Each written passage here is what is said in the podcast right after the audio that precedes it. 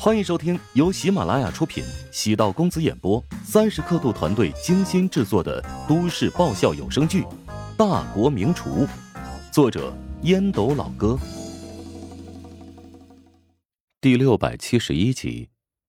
胖护士问道：“哎，师叔，你再讲讲我的婚姻线呗？你的婚姻贵不可言，只是时机还没有到。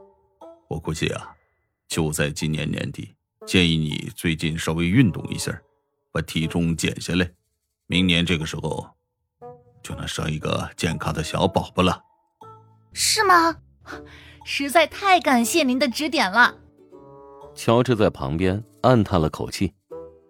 史嘉诚的这套逻辑没什么问题，如果胖护士能减点体重，还真不愁对象的事情。史嘉诚算是用一个更为远大的目标。激励和改变胖护士。不得不说，有一段时间没有见老丈人，他吹牛皮的功夫又变厉害了。刚才的担心一扫而空，对史嘉诚的社交能力感叹不已，绝对是个人才。乔治喊了一辆出租车，带着史嘉诚和陶如霜来到酒店。史嘉诚进入房间之后，打量一番，嘀咕道。香都号称国际大都市，五星级酒店不过如此嘛，跟个鸽笼子似的。你看看这装修，跟咱们那边十年前的风格差不多了。香都的建设相对于国内要早，尤其是这几年国内的发展速度特别快，并不是香都变差了，而是内地进步的速度太快。当然，尽管物质变好，硬件环境增强，但人群素质的提升。还需要往上更进一步。仔细研究香都的居民，他们骨子里的自信与内敛，与内地还是有些许不同。只是有一部分人在用老眼光看待国内，过度的自信也就变成了坐井观天。陶如霜对史嘉诚道：“如果实在不满意，你直接回去好了。”我才来几个小时你就赶我走，是不是太过分了点啊？史嘉诚瘪了瘪嘴，见父亲怂得快，陶如霜既好气又好笑。你呀，能不能少折腾一点？人生在于折腾，我升级当爷爷和外公了，不能太低调。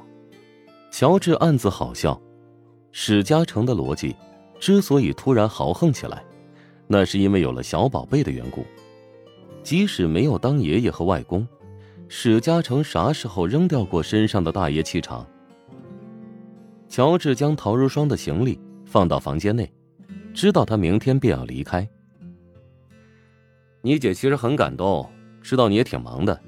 得知消息之后呢，你瞬间就赶过来了，说明你们姐妹情深。我是看在乔西的面子上才会赶过来，她别太自以为是啊。那她也算是姐凭子贵了。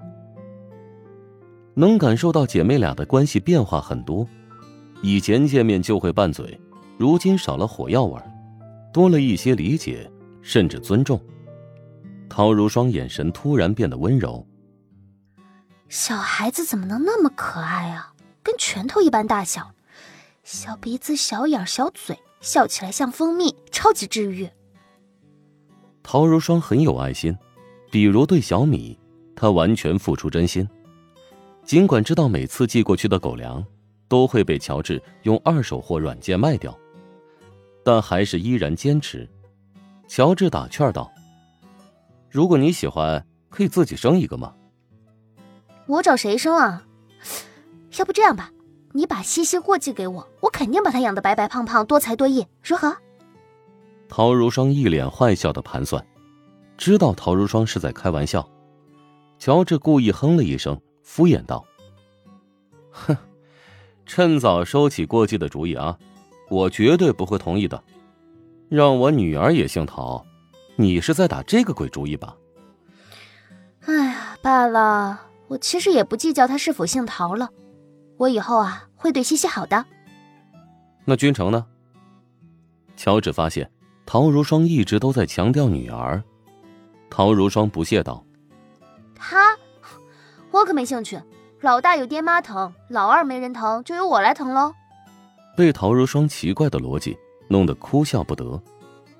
尽管各有想法，但能够感受到对方内心的喜悦。送走了乔治，陶如霜冲了个澡，躺在床上，望着天花板，陷入沉思。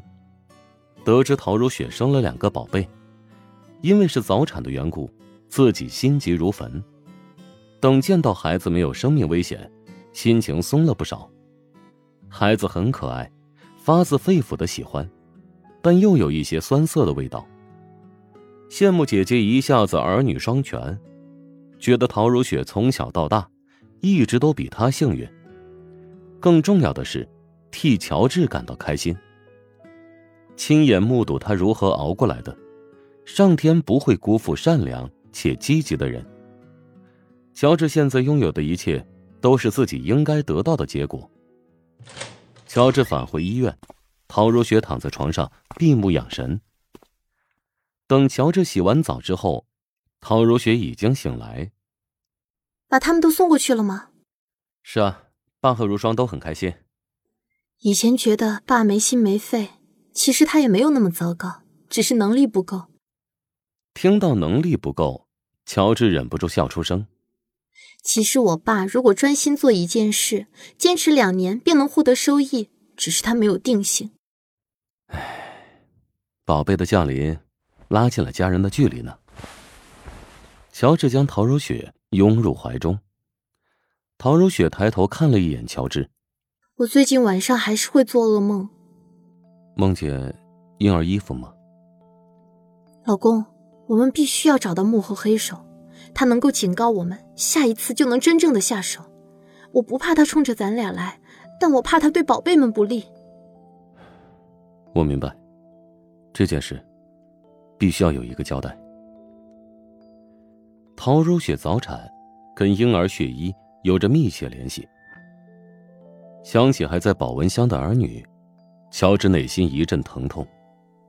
乔治将陶如雪抱到床上，他的身体还没有彻底恢复，没过多久便酣然入睡。乔治走出房间，来到楼梯拐角，确定左右无人。拨通胡展娇的电话。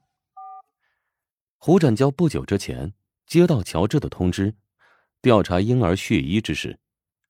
胡展娇得知此事，气愤不已。不提及到乔治，就算是涉及到普通人，用这种方法威胁、恶心人，都是人神共愤的事情。何况胡展娇心中有侠义之气，最忍受不了的便是威胁老人。或者小孩的手段，事情已经有些眉目。我们根据物流的踪迹，一路追查到了琼京。根据快递员的提示，邮寄东西的是一个戴着口罩的女性，身形和声音，年龄不大，二十多岁，或者三十岁都有可能。快递不都是实名制吗？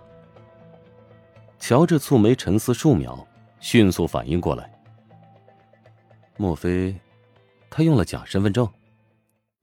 本集播讲完毕，感谢您的收听。如果喜欢本书，请订阅并关注主播。喜马拉雅铁三角将为你带来更多精彩内容。